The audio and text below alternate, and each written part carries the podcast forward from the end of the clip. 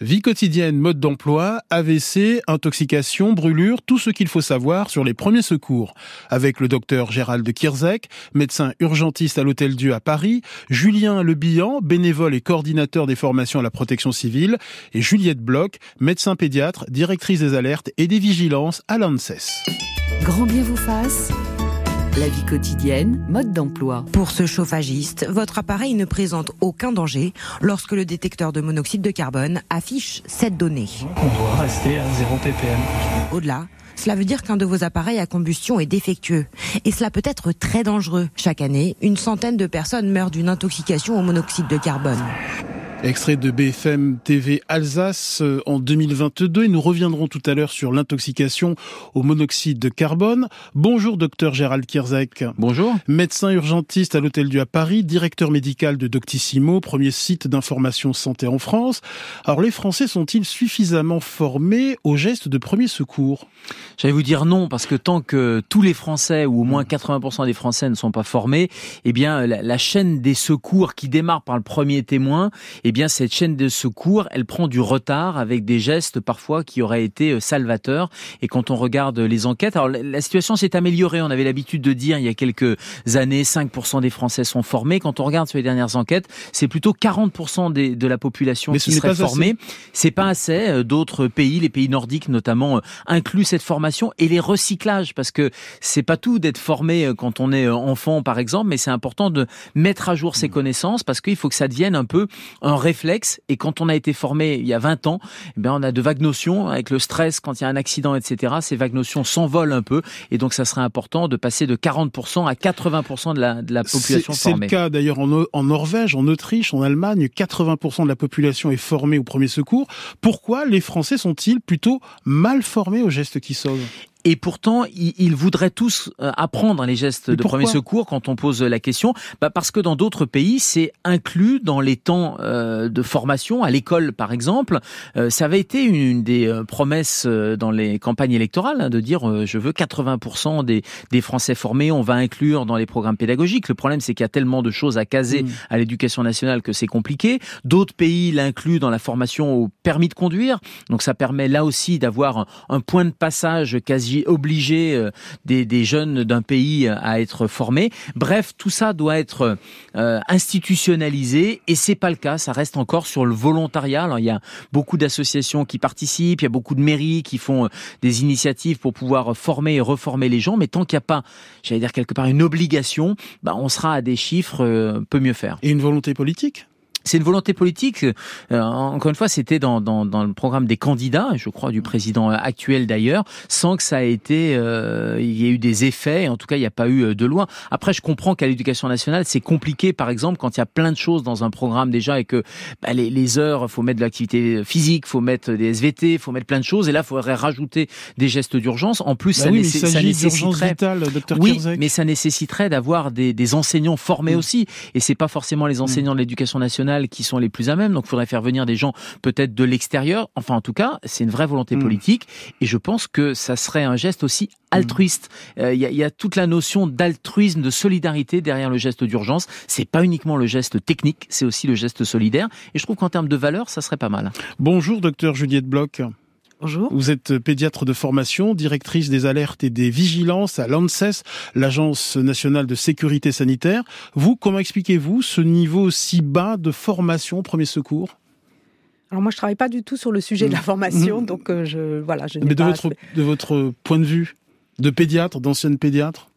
Je ne connais pas le niveau de formation hmm. euh, des, de la population. Il me semble que ça fait partie de la, journée d'appel euh, de la jeunesse. Je crois qu'il y a une, partie de, sur les premiers secours. Euh, ils apprennent à faire un, hmm. quand même là où tous les, tous les jeunes sont obligés de, de passer par là s'ils veulent pouvoir passer leur permis de conduire. Ils ont une, ils ont une formation.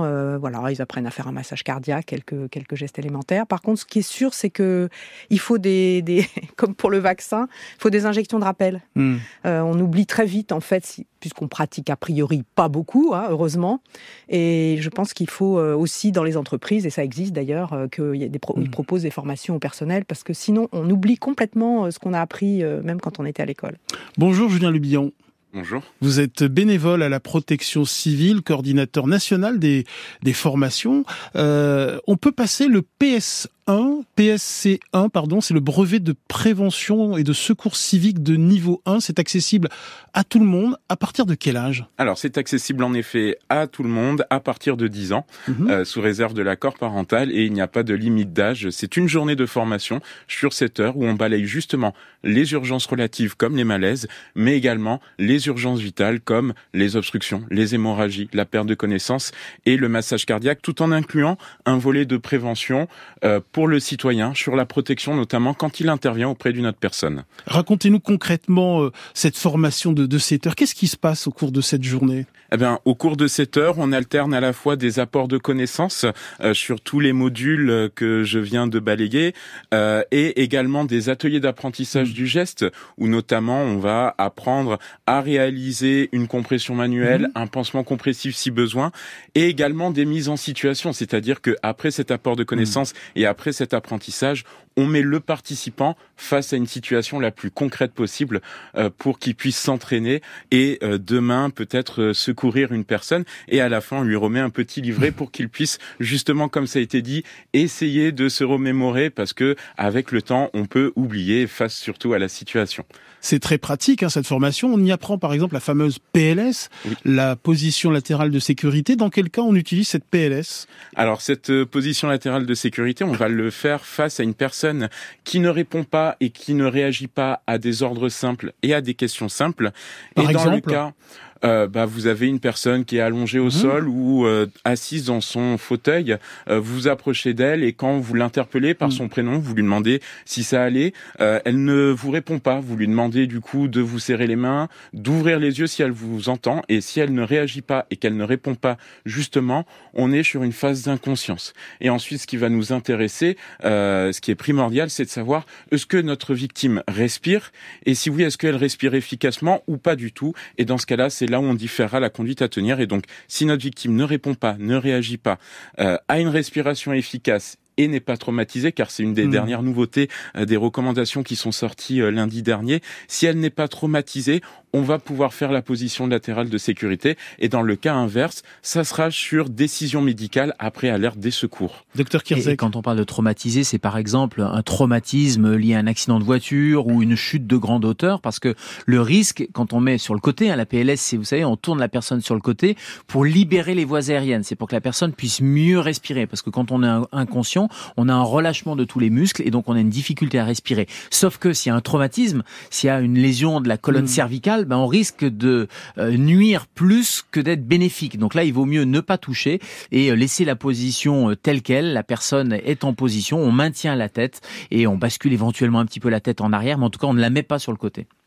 Et si je peux rajouter, c'est également euh, pour favoriser la vérification de la respiration, parce mm. que une fois que la victime est mise en PLS, il faut constamment surveiller la mm. respiration, parce qu'on n'est pas à l'abri que la situation évolue davantage et bascule sur un arrêt cardio-respiratoire. Alors si je veux me former, je peux me tourner vers la protection civile, euh, la Croix-Rouge, les pompiers, les sapeurs-pompiers. Euh, ce sont les mêmes formations, les mêmes méthodes? En effet, ce sont les mêmes formations. Tout ça est régi par le ministère de l'Intérieur, par mm. des arrêtés. Euh, la seule chose qui peut modifier, c'est peut-être dans l'ordre dans lequel mm. nous allons traiter les sujets. Mais en tout cas, les recommandations sont nationales et peu importe avec qui vous passez votre certificat, vous serez reconnu dans n'importe quelle institution derrière. C'est une formation gratuite? Alors non, c'est une formation payante parce qu'il mm. y a toute une logistique euh, à prévoir et euh, le tarif moyen peut aller pour une journée de formation de 40 jusqu'à 60 euros.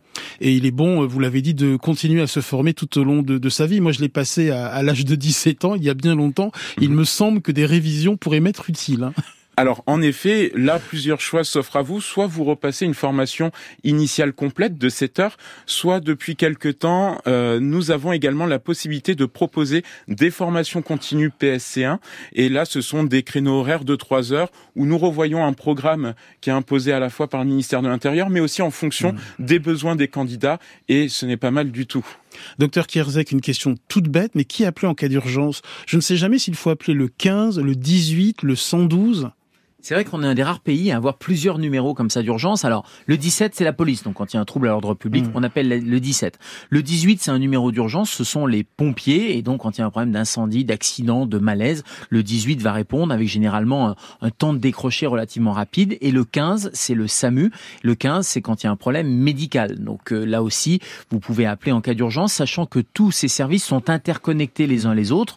Donc, il n'y a pas de problème de concurrence, de guerre, comme on dit, entre les rouges, les blancs, le 18, le 15, etc. Donc vous pouvez appeler un de ces trois numéros, mais c'est vrai qu'en fonction du problème, si c'est médical, appelez plutôt le 15. Si c'est un problème d'incendie, évidemment, appelez le 18 et le 112.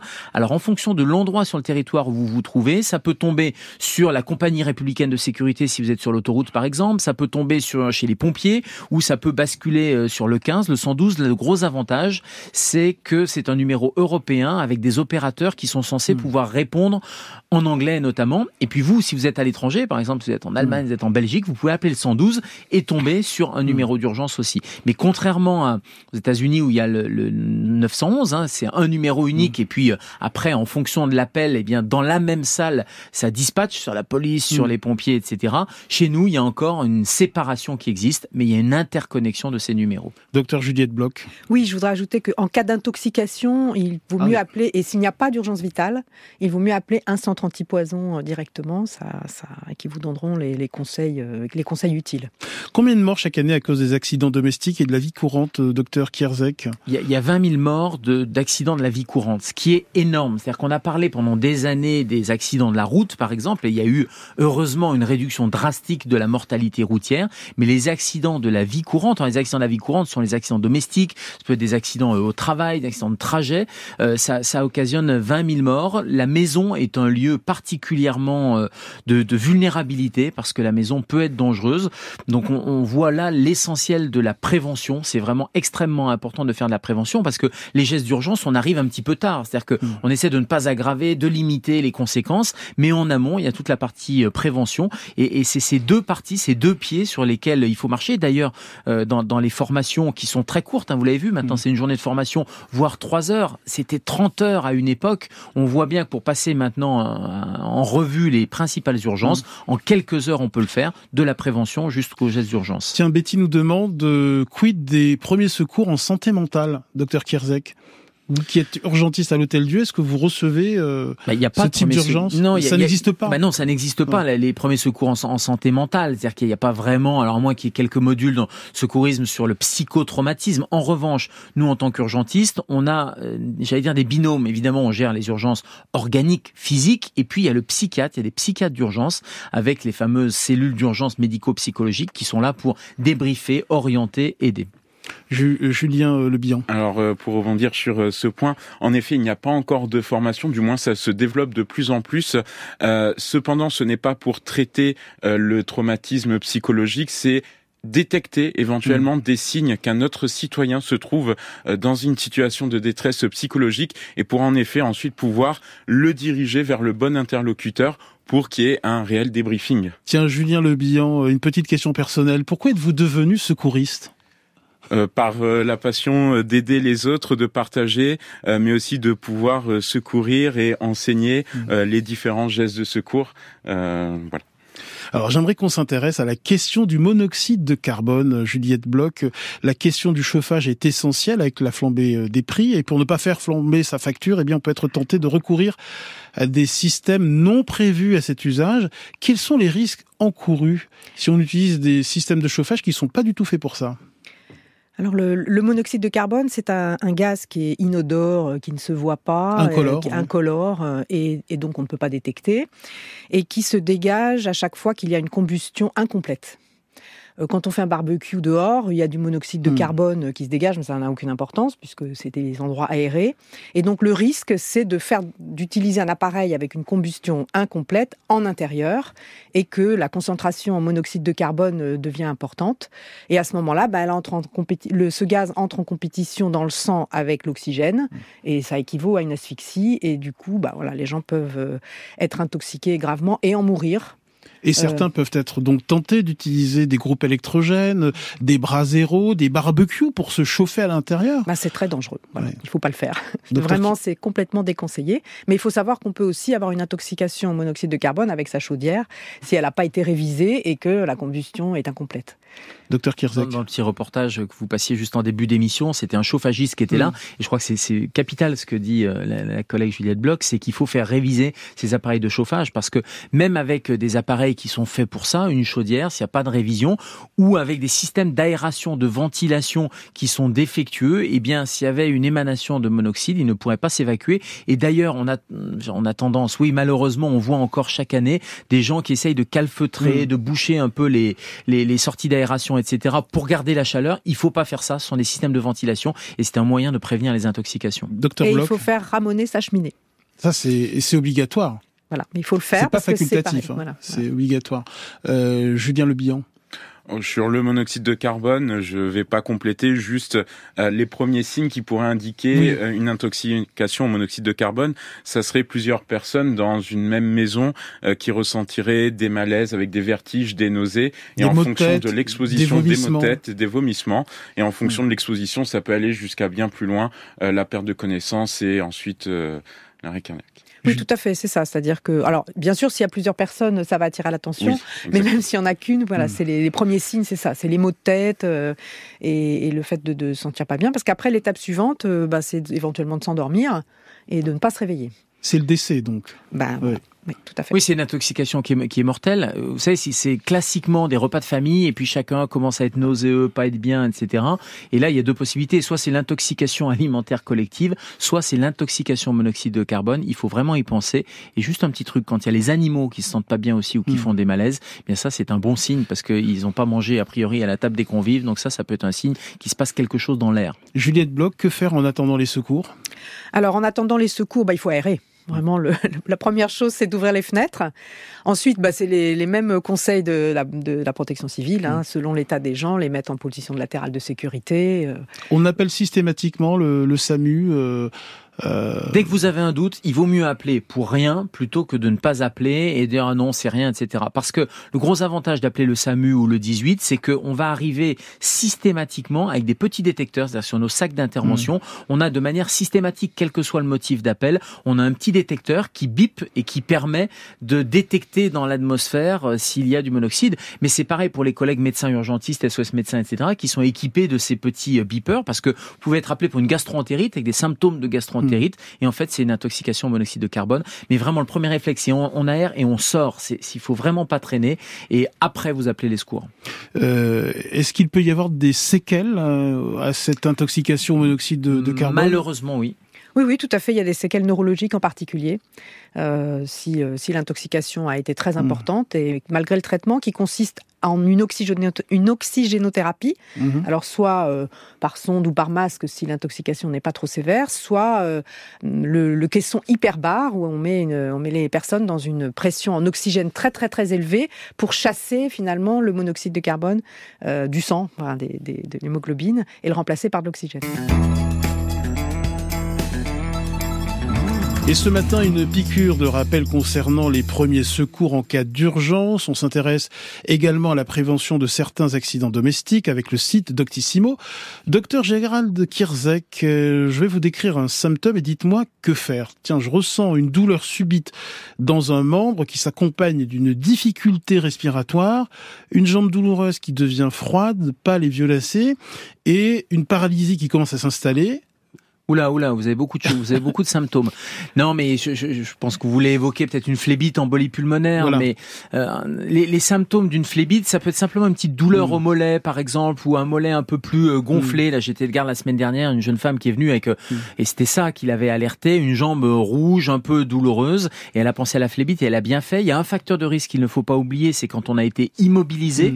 Alors, par exemple, vous avez la crève pendant 3-4 jours et vous restez alité. Bah, L'alitement, c'est un facteur de mauvaise circulation sanguine. Vous revenez d'un voyage en avion euh, à une certaine distance, il faut quand même plus de 4-5 heures de, de, de, voyage en avion, et que vous avez une petite douleur au mollet ou même simplement une douleur à la poitrine, parce que c'est le petit caillot qui va partir du mollet, qui va migrer jusqu'à la circulation pulmonaire et ça donne une embolie pulmonaire.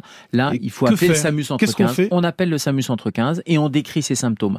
Euh, ne prenez pas votre voiture, mais c'est pareil, si hmm. vous avez une douleur à la poitrine, ne prenez pas votre voiture en disant ah bah, je vais aller aux urgences, etc. Non, on ne bouge pas. On appelle le SAMU Centre 15, on décrit ces symptômes. C'est un système unique, le SAMU Centre 15. Vous avez un médecin au bout du fil. Ça, c'est une chance assez extraordinaire. Et vous allez pouvoir avoir une espèce de diagnostic hmm. à distance. Et en fonction, on vous, on vous enverra les moyens les plus adaptés. Un simple conseil, parfois une ordonnance qui sera euh, télétransmise à la pharmacie, jusqu'à l'ambulance de réanimation, hmm. en passant par euh, les pompiers, la protection civile ou euh, une ambulance qui vous emmènera à l'hôpital. Bienvenue Antonia. Allô, bonjour. Bonjour Antonia. Merci Bienvenue. pour votre émission. Merci beaucoup.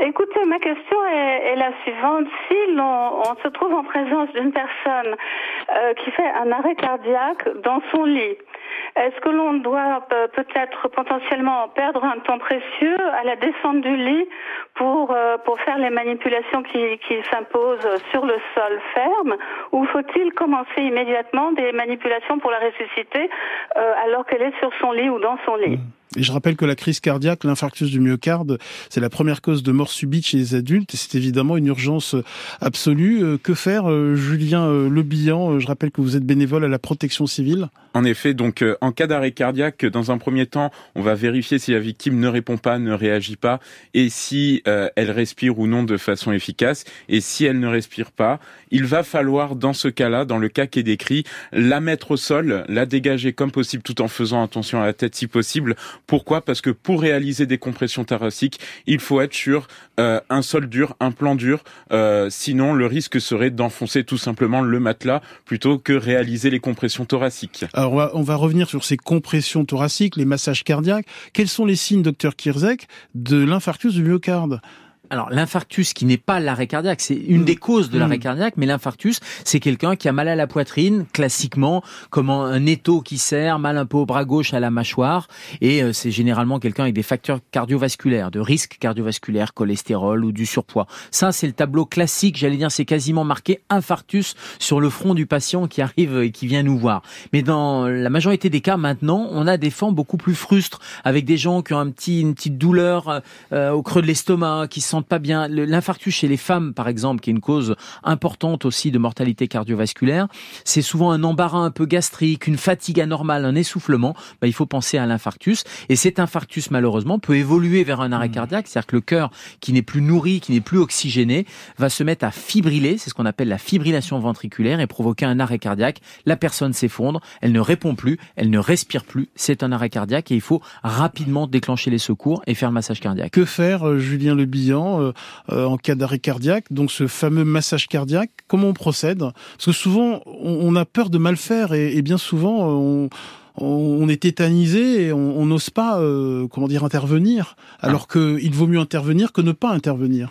Bien sûr, il faut. Euh, je réinsiste sur euh, euh, le fait que l'alerte reste primordiale. Pourquoi? Parce qu'il va vous falloir des secours très rapidement. Et c'est qu'au-delà de ça, les opérateurs qui vous répondent sont formés pour vous aider à hmm. distance et vous guider dans les différentes étapes de la reconnaissance de la situation et justement vous dire quel geste réaliser. Donc l'alerte pour pouvoir avoir des secours rapidement, mais aussi vous guider. Et ensuite, les compressions thoraciques se font sur un, un plan dur avec le talon de la paume de la main mhm. euh, et sur un rythme de Où est-ce qu'on le positionne ce talon euh, de la main Alors il faut le mettre au niveau du sternum, c'est un os dur plat qui a au milieu euh, de la poitrine et ensuite il faut réaliser les compressions thoraciques et en fonction du gabarit on enfoncera plus ou moins. Docteur Kirzek. Oui, on, on, ouvre la chemise et c'est au niveau de la ligne mammaire. Vous savez, vous prenez hmm. les deux tétons, les deux mamelons, bah vous allez appuyer au milieu sur le thorax, les, les, bras tendus sur un rythme de 100 par minute. C'est à peu près le rythme. Vous savez, la musique Staying hmm. Alive, Staying Alive, Staying Alive. Des Bee, Gees, ça fait un rythme non, de 100 pas, fois, pas une plaisanterie, hein, C'est vraiment non, ça le rythme. C'est pas, une plaisanterie, bien sûr. Et d'ailleurs, en entraînement, parfois, on, le fait comme une espèce de métronome pour pouvoir donner, euh, donner ce rythme-là. Et, vous avez raison, Ali, quand vous disiez, on a peur de mal faire. Mais de toute façon, vous pouvez pas faire pire, puisque si vous ne faites rien, ça sera trop tard puisque la personne est en arrêt cardiaque, elle, elle est quasiment décédée si vous ne faites rien. Il y aura pas d'oxygène. Là, l'objectif, c'est de ramener un peu d'oxygène au cerveau. Je m'adresse à l'ancienne pédiatre. Euh, que faire avec les bébés? Comment euh, procéder à un massage cardiaque avec les bébés? Alors c'est plus simple parce mm. qu'ils sont plus petits. Mm. Le principe est le même. Alors quand c'est des, des nouveaux-nés, ben on met les, on peut mettre carrément les mains en dessous et faire avec les mm-hmm. pouces. avec les pouces, Moi, je suis une ancienne néonatologiste, mm. donc j'ai l'habitude plutôt des prématurés. Après, en fonction de l'âge, le principe est exactement le même. C'est la compression euh, par le sternum du cœur qui est, qui, est qui est dessous. Mais avec les bébés, c'est le même rythme que Staying Alive euh, Exactement, que peu importe que ça soit un enfant, un adulte ou un nourrisson, on reste sur un rythme de 100 jusqu'à 120 compressions par minute. Et ce qui est important, c'est que le temps de décompression entre chaque massage doit être égal au temps de compression pour laisser au cœur justement de se réalimenter en sang. Bien sûr, on un bébé, on va le faire plus, plus, doucement. C'est-à-dire que chez un adulte, il faut que cette compression, le, thorax se déprime de, de 3 à 4 cm, 3 à 4, 5 cm. Vous voyez, chez un bébé, ça va être beaucoup moins. Donc c'est avec les pouces. Chez un tout petit, ça va être avec une seule main si c'est un, un enfant d'un gabarit, euh, vous voyez, de 7, 8 ans par exemple. Mais chez un enfant, à la limite, il faut même aller plus vite mm. puisque le cœur d'un enfant bat plus vite que le cœur d'un adulte. En le message ce matin, c'est qu'il vaut mieux faire quelque chose que ne rien faire. Antonia, avons-nous répondu à votre question? J'aurais quand même une autre question, c'est-à-dire combien de temps euh, euh, euh, doit-on faire ce massage cardiaque ah. pour espérer ressusciter la personne? Très bonne question. Ah. Alors en fait, il faut que une fois que vous avez alerté les secours sur haut-parleur, comme ça, vous pouvez entamer votre massage cardiaque immédiatement. Vous continuez jusqu'à ce que les secours arrivent et tant qu'ils ne sont pas auprès de vous et qu'ils vous, disent on prend le relais, vous continuez à masser, ou si bien entendu la victime reprend une respiration ou une conscience spontanée. C'est bien si on est deux, malheureusement c'est pas toujours le mm. cas parce que c'est assez fatigant en mm. fait un massage cardiaque chez un adulte, contrairement à un enfant. Merci beaucoup Antonia de nous avoir appelé. Autre urgence vitale, euh, docteur Kirzek, l'AVC, euh, l'AVC qui touche environ 150 euh, 000 personnes chaque année en France avec deux types d'AVC, euh, les AVC ischémiques et les AVC hémorragiques. Quels sont les signes euh, évidents de l'accident vasculaire cérébral Alors, Quand vous dites ischémique, c'est-à-dire c'est un caillot qui, qui, vient boucher euh, une artère. Et là, généralement, il y a trois signes. C'est une difficulté à parler, une difficulté d'élocution. Je n'arrive pas, vous voyez, une difficulté dans la cadence ou euh, le manque de mots. Avec la bouche qui se il déforme. Il peut y avoir ensuite, c'est le deuxième signe, c'est une paralysie faciale, c'est-à-dire la bouche qui se déforme, le coin de la lèvre qui va tomber, on voit que les rides disparaissent. Bref, il y a une asymétrie dans le visage. Et puis le troisième signe, et c'est un de ces signes, c'est pas à chaque fois les trois, on peut avoir les trois, mais c'est déjà si on a un de ces signes-là, il faut appeler le 15 et mieux vaut l'appeler pour rien que de passer à côté de ces signes-là. C'est une paralysie d'un bras ou des picotements mmh. sur un hémicorps, par exemple, sur la jambe droite, le bras, le bras droit ou de l'autre côté. Ça, ça doit euh, aussi alerter. Encore une fois, on appelle, il y a un diagnostic au téléphone, même si les signes ont régressé. Et je crois que c'est important. Si vous avez eu une paralysie faciale ou par exemple la perte de vue d'un œil, un œil qui d'un coup devient tout noir, et puis ça revient, ça peut être un accident ischémique transitoire. Et donc il faut appeler les secours pour faire une IRM rapidement parce que ça peut être un signe avant coureur. Et puis vous parlez juste en trois secondes, vous parliez de l'autre type, c'est l'accident hémorragique. Là, c'est un, coup de tonnerre dans un ciel serein, c'est un violent mot de tête. Et ça, des violents maux de tête, ça doit aussi alerter et, faire redouter cet AVC. Qu'est-ce qu'on fait en attendant les secours? On appelle le 15 et après le traitement il est enfin le traitement la, prise en charge calme. Euh. oui la, prise en charge elle est symptomatique c'est-à-dire si elle est consciente si tout va bien si elle respire normalement ben voilà vous allez être dans cette position d'attente en revanche si elle est inconsciente on la met en PLS et si malheureusement la situation a encore plus mal évolué ben, elle peut être en arrêt cardiaque mais il faut faire les gestes hmm. d'urgence alors avec notre réalisatrice Claire Destacan nous craignons les fausses routes que faire si on voit quelqu'un avaler de travers euh, s'étouffer? Euh, Julien euh, De la protection civile alors il va falloir en fait identifier parce que euh, il existe deux types d'obstruction euh, des voies aériennes. Il en existe une qui est partielle où en fait vous avez encore du son et de l'air qui passe et dans ce cas-là euh, c'est tout simple. J'ai du mal à respirer. c'est tout simple. Il va falloir demander à la personne de s'asseoir si ce n'est pas déjà fait et l'encourager à tousser. Pourquoi? Parce que les mouvements de tout hmm. vont essayer de faire ressortir mmh. euh, le corps étranger.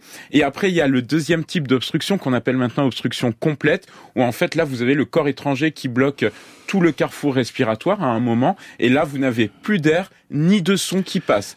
Et c'est là où c'est une urgence vitale et il faut réagir très rapidement. Alors environ 3000 personnes meurent chaque année d'étouffement dans notre pays. C'est la deuxième cause, deuxième cause d'accident mortel de la vie courante après les chutes. Alors qu'est-ce qu'on fait? C'est quoi? C'est les claques dans le dos euh, C'est euh, ce qu'on appelle la méthode d'Emlich? Qu'est-ce qu'on fait euh, alors, en dans priorité? Ces, dans ces cas-là, on va commencer. Euh, s'il y a plus d'air, plus de son qui passe, c'est que euh, elle est euh, obstruée totalement. On va commencer par une à cinq claques dans le dos entre les deux omoplates. Cinq grandes claques. Une à cinq claques dans le dos parce que si vous, au bout de la troisième, vous avez le corps étranger qui qui ressort. Bon, on va pas mettre la quatrième, même si ça peut vous faire plaisir, mais donc une à cinq claques dans le dos. Et si au bout de la cinquième claque dans le dos, ce n'est toujours pas efficace, nous allons passer à ce qu'on appelle une à cinq compressions abdominales, ce qu'on appelle couramment euh, la méthode d'Emlich. Racontez-nous comment euh, se déroule cette méthode d'Emlich alors, il faut en fait simplement prendre l'une de vos mains, fermer, mettre le pouce dans votre pomme, fermer les doigts au-dessus, comme pour faire une pierre. Ensuite, vous le mettez au niveau de l'abdomen, au milieu du ventre, et avec votre deuxième main, donc il faut être derrière la victime pour l'encercler, vous allez faire une à cinq compressions abdominales et vous allez tirer et monter en même temps. C'est-à-dire que l'objectif, c'est de euh, faire remonter les viscères et de faire comme un effet de bouchon de champagne, de rajouter un mmh. petit peu de pression et aider au corps étranger. Là, c'est dans le cas où on est deux. Dans le cas où on est deux, mais si, on, est, tout seul qu'est-ce qu'on fait? Alors si on est tout seul, les recommandations ne, les ne le prévoient pas. Maintenant, on voit toutes choses euh, de genre sur euh, sur Internet où on voit des gens se jeter contre un mur pour essayer de se désobstruer. Maintenant, je ne sais pas si c'est la bonne ou allez la chercher de l'aide. Ouvrez la porte, allez voir votre voisin. Déjà, je crois que c'est c'est mm. vraiment la même chose. On a vu sur Internet pareil dans sur un coin de table pour essayer de faire Emlich. Il y a personne qui met son poing dans votre creux de l'estomac. Donc le coin de table, mais vous risquez là aussi de peut-être de vous blesser. Allez chercher de l'aide. Ouvrez la porte, allez chercher les voisins. Je pense que c'est le meilleur réflexe. Redécrivez s'il vous plaît, le geste bien précis. Si on est deux, la personne qui est derrière, la personne qui s'étouffe. Donc, euh, en effet, le secouriste doit se mettre euh, derrière euh, la victime, contre son dos, la plaquer sur soi, et ensuite une première main qui va venir sous les aisselles et on va positionner cette première main comme une pierre au niveau de l'abdomen, et la deuxième main toujours en prenant sous les aisselles pour sécuriser la victime mmh. quand même, et qui va venir se mettre sur la deuxième main, et on va appuyer et tirer en même temps. Cette mère de famille est au travail et son mari dans un train quand ils apprennent que Zadig, leur fils de 4 ans, vient d'ingérer une pile comme celle-ci à la maison. Heureusement, ils savaient qu'il fallait intervenir au plus vite. Ces accidents dus à des piles au lithium ont été multipliés par 4 en 20 ans. Les médecins alertent sur la nécessité d'intervenir le plus vite possible pour éviter les séquelles graves. Extrait d'un reportage de BFM TV en septembre 2022. Alors vous, Juliette Bloch, à l'ANSES, vous alertez sur les piles boutons au lithium, un danger énorme pour les jeunes enfants. Hein. Oui, tout à fait, parce qu'en fait, ces objets sont présents dans les télécommandes, dans tout un tas de jouets. Voilà, pas forcément dans des compartiments sécurisés, même que même si c'est obligatoire. Enfin, pour les télécommandes, voilà, c'est possible quand même d'y avoir accès. Et puis, elles peuvent traîner éventuellement euh, sur la table. Les, les, jeunes enfants sont très attirés Alors, hein, par les enfants ces petits sont très objets attirés, brillants. Euh. Voilà, les enfants sont très attirés par euh, tout ce qui ressemble à un bonbon. et puis, ils peuvent être à un âge où de toute façon, ils mettent les choses à la bouche. Et effectivement, c'est très dangereux. Pourquoi? Parce que euh, ça peut rester coincé dans l'ésophage. En fait, il y a un endroit dans l'ésophage où il y a un petit rétrécissement, et donc la pile bouton peut rester là. Et en fait, il y a une, une, une lise qui, qui, qui va se déclencher, qui va nécroser les tissus, et à cet endroit-là. C'est une brûlure chimique? Voilà, tout à fait. Et à cet endroit-là, malheureusement, il y a l'aorte derrière. Hmm. Et donc, ça peut donner des hémorragies cataclysmiques. Alors, il faut agir dans les deux heures, c'est ça? Il faut agir le plus rapidement possible pour déjà confirmer euh, la présence de la pile, hein, parce que parfois, on ne sait pas. On a l'impression, il y en avait une, elle hmm. manque. Est-ce qu'elle est passée sous le tapis hmm. ou est-ce qu'elle est, est-ce que l'enfant l'a bien ingérée? Donc, c'est très important de faire une radio pour objectiver où est la pile. Si elle est descendue dans l'estomac, il n'y a pas de risque. On va la laisser. Ah, n'y a pas de risque. Non, on va la laisser euh, s'écouler avec le reste et ressortir à l'autre bout. Par contre, si elle est enclavée, là effectivement, euh, c'est une urgence et il faut pouvoir la retirer. Et quels sont les signes qui doivent euh, alerter les, les, parents? Parce que c'est souvent à leur insu. Alors, les signes immédiats, ça peut ne pas être grand-chose ou peut-être l'enfant a toussé, il s'est passé quelque chose. Après, il peut commencer à saliver un peu, un peu trop. Mais si le temps passe, euh, il va euh, ne pas vouloir manger, euh, voilà, avoir des difficultés. C'est assez peu spécifique, hein. donc c'est hmm. vraiment, il faut y penser quand on voit qu'il y a une pas évident, hein. Non, c'est pas évident. Docteur Et c'est valable que ça soit passé dans, dans un tuyau ou dans l'autre. Alors le tuyau, là, on parlait de l'œsophage, mais euh, ça peut être aussi de l'autre côté, ça passe dans la trachée. C'est ce qu'on appelle un syndrome de pénétration avec un gamin qui va se mettre à, tousser et puis après ça va mieux. Bon, on se dit bah tiens, c'est passé, euh, tout va bien, etc. Non, à partir du moment où il y a un corps étranger, a fortiori une pile, même si c'est passé et que ça va mieux, il faut aller consulter parce qu'il est parfois et souvent nécessaire d'aller chercher par fibroscopie, d'aller retirer ce corps étranger parce que si c'est passé dans le poumon, il y a moins de risque de, de, de lise ou de brûlure chimique, mais il y a un risque de pneumonie, d'infection euh, euh, à répétition, et donc il faut aller chercher. Donc là encore, le message, c'est il vaut mieux appeler pour rien ou consulter mm. pour rien ou aller aux urgences pour rien, contrairement parfois à, ce qu'on dit, on dit on veut pas embêter aux urgences, mm. etc. Non, vous n'embêtez jamais, et, et il vaut mieux avoir ce diagnostic de certitude médicale plutôt que de passer à côté de quelque chose de grave. Attention aux piles boutons à l'approche de, de Noël et tous les jouets qui en, qui en contiennent. Ce matin, une piqûre de rappel concernant les premiers secours en cas d'urgence avec le site Doctissimo. Et je vous propose d'écouter Marion qui nous a laissé une note vocale. Bonjour à tous, je suis Marion, j'ai une grosse salle de sport de combat à Lyon et euh, nous avons été confrontés il y a un mois à un arrêt cardiaque sur le tapis et grâce à la chaîne humaine qui s'est mise en place immédiatement, massage cardiaque, défibrillateur, évidemment intervention des secours euh, dans les 10 minutes, euh, notre euh, client a pu être sauvé aujourd'hui sans aucune séquelle neuro et physique. Et ça nous rappelle combien ces premiers secours, ces gestes sont indispensables et qu'il faut se former. Il faut se former tous les ans, réactualiser les formations. Voilà. Euh, très bonne journée à tous. Et tous nos invités acquiescent à vos propos, euh, Marion. Euh, tiens, Julien Lebihan de la Protection Civile, Fabienne Letiec nous demande est-il possible d'utiliser son compte formation pour suivre une formation de premier secours?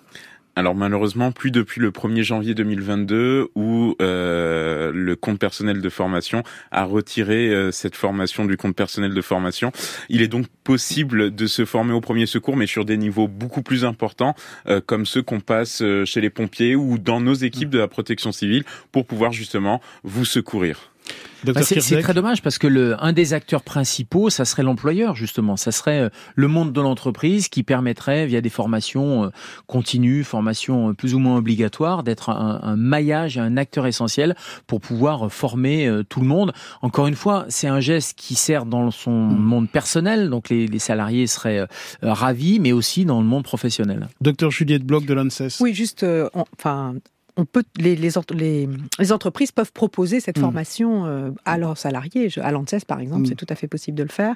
Et il y a d'ailleurs une application dont j'ai évidemment oublié le nom, mais qui permet de se former en fait en je pense que ça doit prendre une hmm. demi-heure et avec un petit hmm. test des connaissances qui peut être aussi à mise à hmm. disposition. Donc ça, c'est pratique. Alors que faire euh, en cas de blessure en ouvrant une huître, des coquillages euh, Docteur Kierzek, euh, on va arriver dans une période un peu sensible.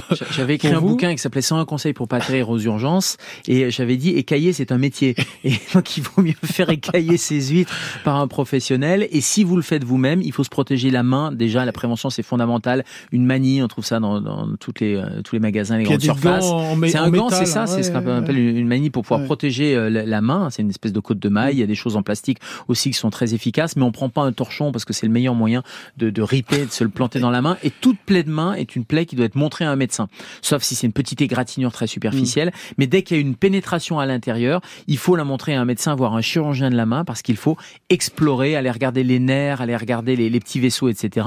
Donc, vous ouvrez les huîtres, vous êtes blessé, vous passez sous l'eau pour désinfecter, vous mettez une bande histoire de, évidemment, s'il y a une hémorragie, il faut arrêter l'hémorragie. Comment faire justement si c'est une grosse dessus. Si c'est une grosse hémorragie, on appuie dessus, on comprime et on appelle les secours. Mais dans l'immense majorité, il n'y a pas d'hémorragie.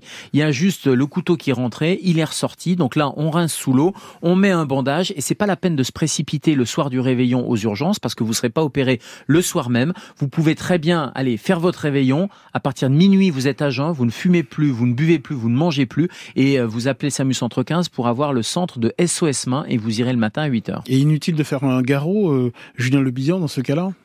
Alors non, le garrot, même s'il est toujours enseigné, il ne se pose que dans quelques rares cas.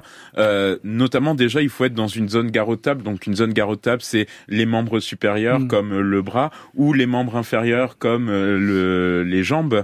Euh, et c'est si on se coupe par exemple avec une scie sauteuse par exemple. Alors la question, à se poser, la question à se poser en fait face à une hémorragie. Alors déjà l'hémorragie pour le pour faire la différence avec une plaie, c'est un saignement qui est abondant et qui ne s'arrête mm. pas spontanément. Donc tout seul. Euh, la première chose, c'est de demander à la victime de faire la compression manuelle, comme mm. ça a été dit, euh, si c'est possible. C'est-à-dire que si vous avez encore un, un, morceau de scie et que vous avez, en plus du morceau de scie, une hémorragie, dans ce cas-là, la compression manuelle n'est pas possible et on aura recours au garrot. Donc pour revenir sur le sujet... Il vaut mieux s'abstenir de faire un garrot si on ne sait pas le faire. Alors, euh, si vous avez un doute, encore une fois, vous appelez le centre 15, euh, d'une manière générale les urgences, hein, les numéros d'urgence, et ils vous guideront sur les étapes. Mais le garrot euh, n'est fait que si la compression manuelle n'est pas possible et efficace. Euh, pour terminer, docteur Kirzek, que faire en cas de, de brûlure, de petite brûlure? La petite brûlure, c'est l'équivalent de... Il faut que ce soit inférieur à la paume de la main, Il y a brûlure simple et brûlure grave. Les brûlures simples, c'est une brûlure qui est superficielle, moins de la paume de la main de la victime en termes de surface, et qui est pas circonférentielle autour d'un membre ou qui n'est pas autour des orifices non plus. Donc ça, c'est une brûlure simple on arrose, euh, 10 minutes, euh, montre en main à 10 degrés de température et à 10 cm. C'est-à-dire que l'idée, c'est de refroidir par ruissellement. On passe sous la douche ou sous le robinet. Ça, c'est la brûlure simple. On vérifie la vaccination antitétanique. On n'y pense pas toujours, mais le mm. vaccin tétanos, c'est important. Et puis après, on va voir son pharmacien ou sa pharmacienne préférée et mettre une crème adaptée. Ça, c'est la brûlure simple. La brûlure grave, supérieure à la paume de la main ou chez un enfant ou une brûlure deuxième ou troisième degré, des grosses cloques, voire complètement nécrosées. On arrose, on, ça va ralentir la propagation de la chaleur et donc la destruction. De, de on met rien, on met pas de beurre, on, met pas, on met pas de pommes de terre, on met absolument rien. Des idées reçues. On euh. arrose. Exactement, vous avez raison, parce qu'on voit encore euh, arriver avec des, des, choses assez surprenantes qui causent une surinfection en mm. plus. Mais surtout, on arrose. C'est fondamental de refroidir la brûlure et on appelle les, les secours. Merci beaucoup, Gérald Kierzek. Merci beaucoup, euh, Juliette Bloch. Merci, Julien Lebihan. Vous vouliez dire une, une dernière chose, vous m'avez dit hors antenne, il faut absolument parler de l'alerte parce que jusqu'ici on a dit il faut alerter, il faut alerter, mais euh, c'est bien. Admettons, j'appelle les secours. Qu'est-ce que je dois dire dans mon message? Et donc la première chose à préciser, ça va être sa localisation la plus précise possible. Pourquoi? Pour vous envoyer les secours le plus proche possible. Et si vous avez des codes, interphone, etc., renseignez. Ensuite, la nature et le nombre de victimes et toutes les informations que vous aurez recueillies auprès de la victime et votre identité, votre numéro de téléphone. Et vous pouvez podcaster et partager cette émission sur l'appli France Inter. Grand bien vous fasse est un podcast France Inter.